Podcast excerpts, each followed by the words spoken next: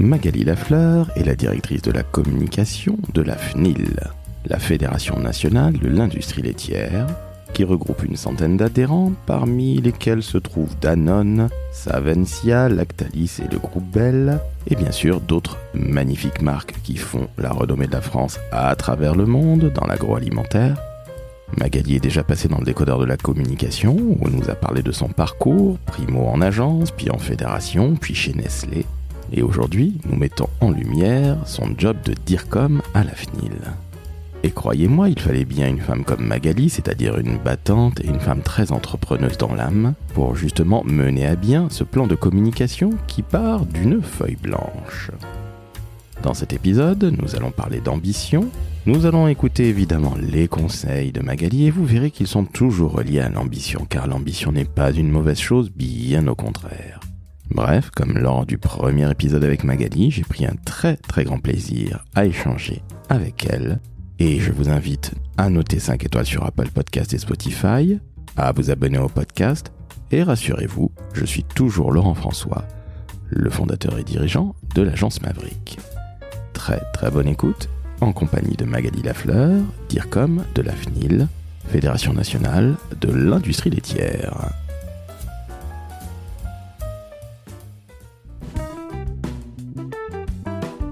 Le décodeur de la communication un podcast de l'agence Maverick. Vous avez bien compris, chers auditrices et auditeurs, qu'on parle du présent depuis un tout petit peu plus d'un an de Magali à la FNIL, Fédération nationale de l'industrie laitière, donc qui regroupe des Savencia, des Danone, des Lactalis, Lactalis, Belle, Belle et évidemment Babybel. Oui, Belle, vous avez compris. la vache qui rit aussi. Merci, très bonne soirée. Oui. Bref, de très très belles structures, mais aussi des PME et des TPE et je tiens à les saluer puisque j'en fais partie. Et très sincèrement, ce poste de dire comme, est-ce que tu peux nous expliquer les grands enjeux que tu as? Parce que tu l'as dit toi-même, tu pars d'une page blanche, tu reviens en fédé. Oui. Le lait, on en boit tous. On en consomme tous, évidemment, la question ne se pose pas, on n'a pas besoin de savoir ce que c'est que le lait, ni le fromage, évidemment, ni tous les produits transformés du lait. Mais il y a quand même un énorme enjeu, Oui. parce que c'est une très, très grosse industrie. Ah oui, oui, tout à fait. Oui, oui, c'est, une très grosse industrie.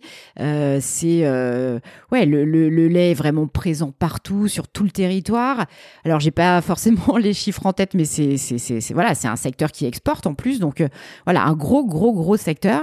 Et la particularité, c'est que donc en effet, la FNIL représente les industries privées, mais qu'on est au sein d'un énorme écosystème, voilà, qui est la, la, la filière laitière. Et, euh, et voilà, il faut aussi euh, réussir à s'inscrire euh, dans cet univers. Moi, je dirais, pour résumer, que mon enjeu aujourd'hui, c'est de vraiment faire vivre et faire rayonner ce maillon qu'on connaît mal, qui est le maillon de transformateur du lait. Parce qu'en fait, euh, souvent, ce qu'on a tendance à penser, c'est que euh, le lait euh, bah, sort du pied de la vache et il se retrouve euh, chez Monoprix ou chez Auchan et que euh, entre les deux, il s'est rien passé de particulier. Et idem pour pour le fromage ou les yaourts, parce que c'est vrai que ce sont des produits qui sont peu transformés, qui sont voilà vraiment issus de la transformation du lait depuis depuis très longtemps. Donc voilà, on a du mal à, à comprendre que ce maillon finalement apporte de la valeur ajoutée au lait. Et donc, en résumé, c'est euh, bah, mon ambition ici. Bah, c'est une très très belle ambition. Alors, avec une équipe beaucoup plus resserrée, Oui. Et c'est aussi ça qui est intéressant. Et c'est ce que, aussi, est-ce que tes, tes potes ou tes copines t'ont pas dit, mais tu pars de Nestlé, la World Company, tu reviens en Fédé. Bon, ça, à la limite, ça peut parfaitement se comprendre. Mais là, tu es dans une équipe vraiment à taille humaine, comme on dit. Tes potes, ils t'ont pas dit, euh, Pff, pourquoi tu fais ça? Déjà, euh, pour rien te cacher, c'est pas une décision qui a été facile à prendre, hein, parce que euh, parce que voilà, moi j'étais très heureuse chez Nestlé. Après, j'avais vraiment voilà cette ambition de devenir dire comme, donc euh, c'était important pour moi. Euh, mais oui, ça, ça a été euh, ça, ça ça a pas été facile de, de franchir le, le cap. Est-ce qu'on m'a dit euh, tu fais bien, tu fais pas bien? Non, je pense que les gens m'ont fait confiance. Donc j'ai demandé effectivement l'avis de certaines personnes, mais vraiment trié sur le volet. J'en ai pas parlé euh, à beaucoup de gens parce que j'avais envie, j'avais envie vraiment de prendre cette décision euh, moi-même. Euh, C'était important pour moi. Euh, et, non, enfin je pense que c'est aussi tout à fait logique dans mon parcours et que voilà, à, ce, à cette étape, c'était bien aussi pour moi. Voilà, ce côté vraiment, on part de zéro, on construit quelque chose de, de A à Z. Mon expérience chez Nestlé était géniale et ça m'a appris beaucoup Et je m'en sers aujourd'hui au quotidien, en fait. Même si, effectivement, je suis passée d'une entreprise énorme et à dimension internationale. Et là, effectivement, je suis sur une dimension plutôt euh, française et avec une petite équipe. Mais tous les jours, je me sers de choses que j'ai appris chez Nestlé, que j'ai consolidées chez Nestlé. Et évidemment, mon expérience à l'Alliance 7 me sert beaucoup. Donc tout ça est, tout à fait logique et c'est ouais, c'est une forme d'aboutissement aujourd'hui. Donc c'est ça qui est intéressant aussi. Mais c'est extrêmement excitant aussi. Parce que partir d'une feuille blanche, tout construire soi-même, ça veut dire qu'on laisse une vraie trace. Tu n'es pas la énième personne à être la dire comme après, ou 8, 9, 10, 12 personnes avant. C'est extrêmement excitant, je trouve. Ah oui, oui, oui, tout à fait. Absolument. Et c'est limite entrepreneurial. Oui, c'est ça, c'est ça. Et c'est ce que je disais aussi euh, tout à l'heure, c'est que là, j'ai pas d'équipe à proprement parler, c'est-à-dire j'ai pas une équipe intégrée. Mais quand j'ai quitté Nestlé, quand je suis arrivée à la FNIL, ce que j'ai fait aussi pour essayer vraiment de d'avoir un maximum d'ouverture d'esprit, c'est que j'ai rencontré beaucoup de gens. Enfin, j'ai repris contact avec des gens euh, que j'avais pas vus depuis longtemps. Euh, et voilà, et j'ai commencé à essayer de voilà, j'ai pas d'équipe à moi mais je vais essayer voilà de, de, de, m'entourer, de bien m'entourer de personnes qui vont travailler avec moi, et non pas pour moi, mais avec moi, pour qu'on puisse vraiment créer cette nouvelle page. Ben, c'est extrêmement intéressant parce que c'est vraiment très entrepreneurial. Si Job disait toujours de s'entourer de gens plus intelligents que soi, et je crois qu'il a tout à fait raison. Alors moi, en tant que dirigeant d'entreprise de TPE, je peux te le dire que je ne sais pas faire de graphisme, tu le sais bien, et etc. etc. Donc j'ai une équipe fantastique. Toi, c'est exactement la même chose. Tu auras à terme j'en suis intimement convaincu d'ici peu de temps, une équipe avec euh, ben, des salariés qui travailleront évidemment avec toi, des assistants, des DA, peu importe. tu, ça, tu, le verras dans, quelques mois, dans quelques temps. Mais je trouve que ton parcours, finalement, est extrêmement entrepreneurial. Déjà, l'agence, tu apprends tout. La strat, tu mets les mains dans le cambouis, tu vois différentes problématiques avec différents types de clients, toujours dans le food, et tu y es encore aujourd'hui, donc là, c'est le coup de cœur. Mais je trouve ça super intéressant. Tu fréquentes à l'Alliance 7 des dirigeants d'entreprise et évidemment d'autres comme de très grands groupes. Tu intègres le très grand groupe, tu l'as vu. Et quel grand groupe? Tu reviens à la Fédé et là tu as des entrepreneurs hein, qui sont des industriels du lait. Alors attention, je le dis encore une fois, c'est Lactalis, c'est Danone, entre autres. Donc c'est pas des TPE ou ce n'est pas que des TPE justement. Mm, mm.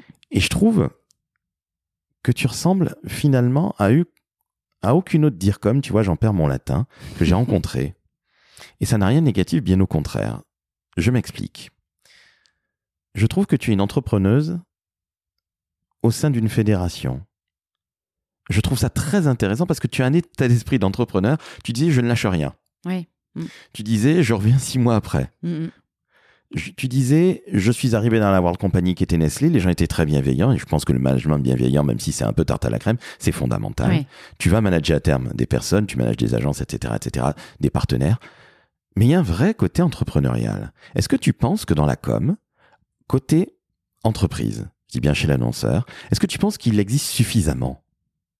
Écoute, je pense que tu as raison. Euh, non, ça n'existe pas suffisamment. Et, effectivement, euh, ce qui manque un peu parfois, c'est euh, ouais, c'est ce côté peut-être conviction personnelle.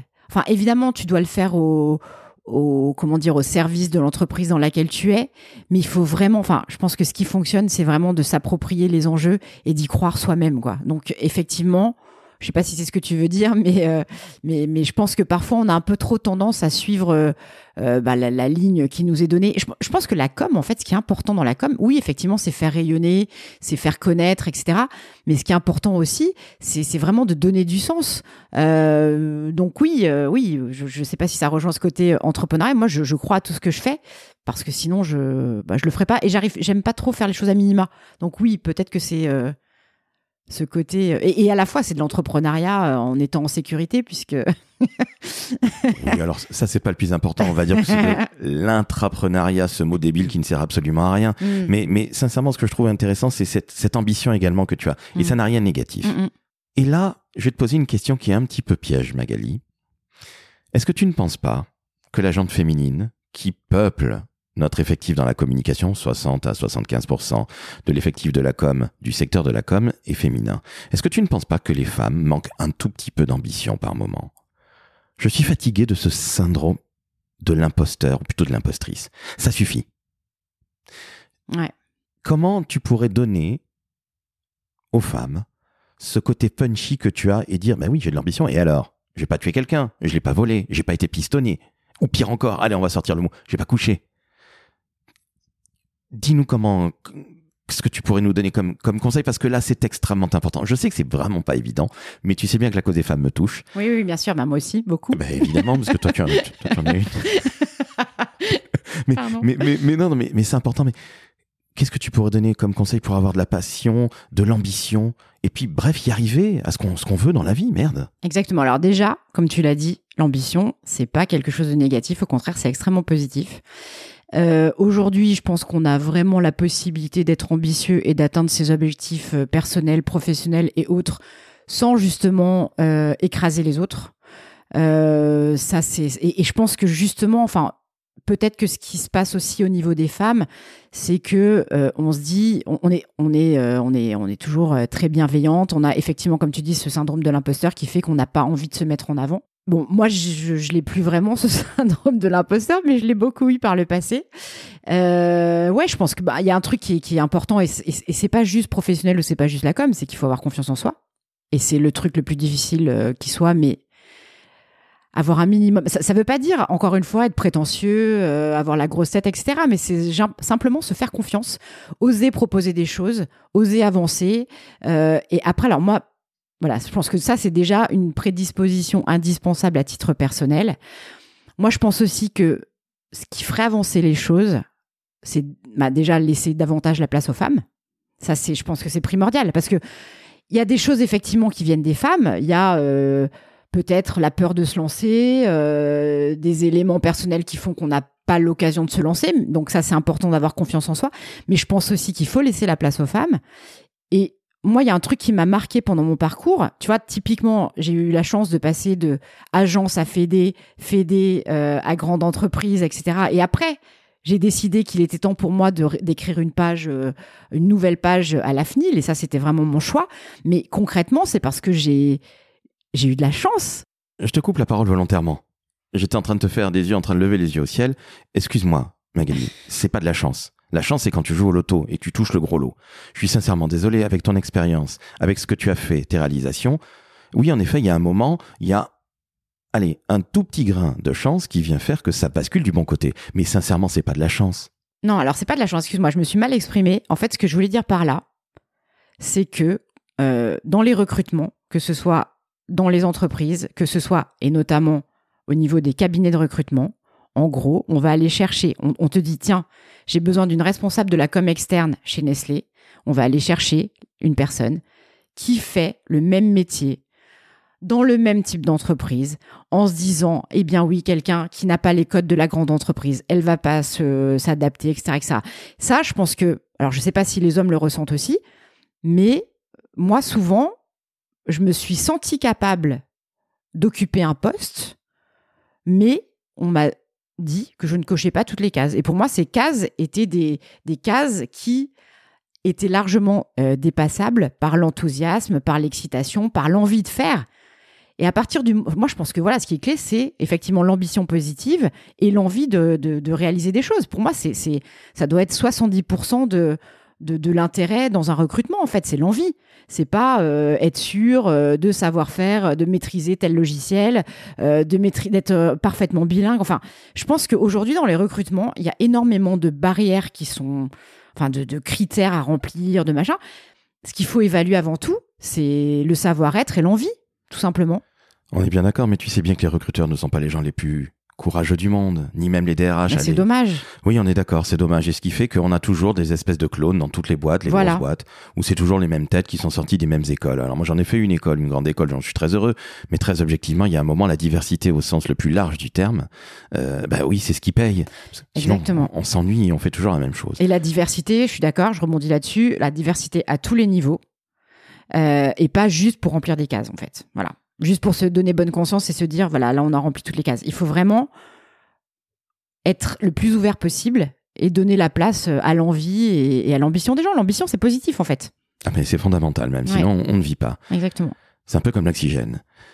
Vu qu'on est dans la case RH, quel conseil tu donnes à un jeune ou à un moins jeune qui veut travailler dans les métiers de la communication? Toi qui as une très très belle expérience, qui est aujourd'hui DIRCOM, qui a fait tous les postes, qui est passé en agence, qui est passé dans les très grandes entreprises et en fédération, il, il te manque plus que le service public et tu auras tout fait. Mais quel conseil tu donnes, Magali? Alors, bah déjà, je pense que le, premier conseil, je, viens de le dire, mais c'est vraiment, euh, bah, euh, c'est un peu con, mais d'avoir envie. D'être euh, très observateur. Moi, c'est je pense que c'est ce que, ce que j'ai fait et c'est ce qui, ce qui m'a beaucoup servi, c'est d'observer ce qui se passe autour de soi. D'avoir des mentors. C'est-à-dire, de, moi, ce qui m'a beaucoup aidé aussi, c'est et, ouais, ça m'a ça m'a souvent beaucoup aidé ça. Maintenant que j'y pense, c'est d'avoir des managers inspirants, c'est-à-dire et, ça, encore une fois, ça rejoint un peu l'idée d'ambition, mais de face, enfin, pour moi, c'est quelque chose de très sain, mais c'est me dire, j'aimerais bien avoir sa place. C'est-à-dire que tant que j'ai eu des managers où je me suis dit, tiens, euh, moi, j'aimerais bien avoir sa place, ça m'a permis d'identifier les cases qui me manquaient pour pouvoir justement avoir cette place et franchir un cap supérieur. Et donc, c'est, voilà, avoir des, des gens inspirants autour de soi, pas forcément son manager direct, ça peut être aussi son équipe, etc. Et toujours se dire, bah, qu'est-ce que ces gens m'apportent euh, qu'est-ce que moi je leur apporte, mais aussi voilà euh, avoir une sorte de mimétisme positif euh, par rapport aux gens. Et, moi, ça m'a souvent, souvent, souvent aidé de, me dire bah ouais, ce manager il est génial, il m'apporte beaucoup, ou mes collègues, etc. Et toujours en tirer le meilleur. Donc c'est être un peu une sorte d'éponge. Moi j'ai été une éponge pendant des années. J'ai beaucoup observé en fait, quand on fait de la communication, on a l'impression que effectivement, on est des gens hyper sûrs d'eux, extravertis. C'est pas forcément le cas. Hein. Moi, je me suis lancée dans la com en étant extrêmement timide. C'est-à-dire que quand j'ai choisi ce métier euh, il y a des années de ça, j'étais plutôt quelqu'un de, timide et réservé. Mais ça m'a permis aussi ce choix de, sortir de ma zone de confort, de devenir, euh, j'allais dire, de devenir une autre personne. Oui, un peu parce que mon métier a a, beaucoup façonné ma personnalité. Euh, et voilà, donc vraiment être une éponge euh, et essayer de être toujours tourné vers le positif. Ça, c'est, enfin, c'est hyper important dans, dans, la vie et c'est hyper important dans ce métier de, de, communication. Et aussi, ouais, un dernier point, c'est, et ça, ça revient toujours euh, à ce côté, regarder son environnement, être une éponge, c'est ne pas se dire, ne jamais se dire, tiens, il y a une nouvelle, un nouveau truc qui arrive, par exemple les réseaux sociaux. Bah oui, moi je suis pas née avec les réseaux sociaux, hein, on va pas se mentir. Euh, mais pour autant, je fais pas un rejet des réseaux sociaux en me disant bah non, ça c'est un truc pour les jeunes, euh, je veux, je veux pas entendre parler. Et quand tu disais tout à l'heure, il faut s'entourer de gens qui sont plus experts que ça, que soi, pardon. Ça c'est un vrai truc aussi. C'est bah je dois faire quelque chose, je maîtrise pas à fond je regarde autour de moi qui le fait bien et je travaille avec cette personne. Et cette, cette personne ne travaille pas nécessairement pour moi. Il y, a ce côté partenarial aussi qui est, intéressant, je pense, dans la communication. C'est un peu parti dans tous les sens. Non, bien au contraire, je trouve ça euh, très humain, je trouve ça très très bien. Ma dernière question, elle n'est pas des moindres et je peux dire qu'elle est un peu compliquée. Qu'est-ce que tu kiffes le plus dans ton job de dire comme à la FNIL depuis un tout petit peu plus d'un an? Bah écoute, j'en ai déjà un petit peu parlé, mais euh, ce, qui, ce qui est vraiment euh, formidable dans, dans ce job, c'est d'être parti d'une page blanche il y a un an euh, et maintenant d'entendre des gens, alors soit dans les entreprises, soit dans, dans, dans les parties prenantes euh, que je côtoie au quotidien, qui me disent on vous voit partout. Et ça, c'est vraiment formidable parce que voilà, ça veut dire que euh, la volonté de communiquer et le travail que j'ai fait porte ses fruits. Alors évidemment, je suis pas toute seule, hein, mais euh, voilà, on est beaucoup plus visible, nos enjeux sont plus lisibles, et je pense que ça, c'est euh, super super gratifiant et ça me donne aussi l'envie de, poursuivre et de, de, de continuer toutes ces missions de valorisation. On a des enjeux aujourd'hui dans la filière laitière et au niveau de la transformation qui sont énormes tout a changé depuis, je dirais, euh, le Covid. La société a complètement changé et ça nous, ça nous touche. Euh, on a besoin de, faire connaître nos métiers, de les rendre attractifs parce que euh, voilà, parce qu'aujourd'hui on est sur sur une logique de recrutement et d'attractivité qui, qui, a complètement changé. donc on a vraiment besoin de valoriser ces métiers. On a des enjeux de décarbonation, bien, évidemment. C'était des enjeux que je connaissais déjà auparavant, mais là qui sont devenus vraiment cruciaux et, plus qu'urgents. On y est maintenant dans le changement climatique. Comme je le disais, je pense précédemment, c'est de la communication, mais au service d'enjeux qui sont réels et qui ont du sens. Et ça, c'est vraiment euh, ce que je trouve euh, euh, hyper excitant aujourd'hui, c'est comment coller au plus près de ces enjeux et pas juste faire de la cosmétique. Et c'est vraiment comme ça que je conçois mon métier. Donc de l'anti-greenwashing, ce qui ne fait jamais de mal. Puis il faut aussi l'avouer, tu as une super équipe ici et un PDG, un président directeur général, François Xavier Huard, qui est extrêmement important, qui est un homme qui est brillant, qui est sympathique, absolument, qui sait de quoi il parle, ça fait du bien. Hein Exactement. Alors, en effet, c'est quelqu'un vraiment de, de, de, de, brillant qui lui aussi euh, voit euh, vraiment euh, l'ambition comme quelque chose d'extrêmement positif. Et c'est une ambition, bah, c'est pas uniquement de l'ambition personnelle, c'est aussi être ambitieux pour, pour l'entité que l'on représente. Et je pense qu'on a, on a vraiment ce point commun, c'est qu'on a envie de faire avancer les choses. Et en tant que dire comme, en effet, travailler avec quelqu'un qui, qui, qui maîtrise parfaitement ces sujets, qui est capable d'en parler en y mettant du sens euh, et en étant voilà euh, accessible, pédagogique, euh, bah, pour une dire comme on va pas se mentir, c'est formidable. On forme un super binôme et ça nous permet vraiment d'aller d'aller plus vite et plus loin, quoi, je pense.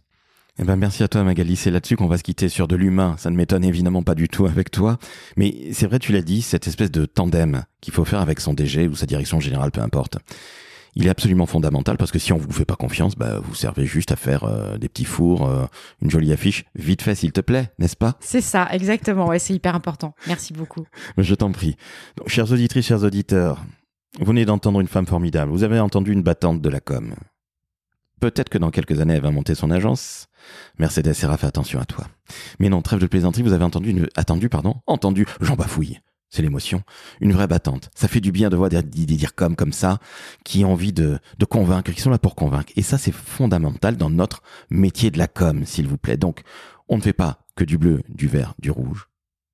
On convainc les gens et on convainc encore mieux avec une vraie stratégie. T'es d'accord avec moi, Magali? Absolument. Je pense que c'est vraiment la conclusion, c'est la stratégie, c'est central. La stratégie et l'humain, on est d'accord. Eh ben voilà. Donc, quand on entend quelqu'un de formidable comme ça, on met 5 étoiles sur Apple Podcast, 5 étoiles sur Spotify. On s'abonne au podcast Décodeur de la com, le meilleur podcast de la communication et du marketing. Évidemment, Magali, n'est-ce pas? Oui, absolument. Vraiment, 5 étoiles. Bien sûr, merci à toi. Je t'envoie ton petit chèque. Et surtout, chers auditeurs, chers auditeurs, on vous dit à très bientôt et merci encore Magali, tu as été au top comme à l'habitude. Merci à toi. Ciao, ciao.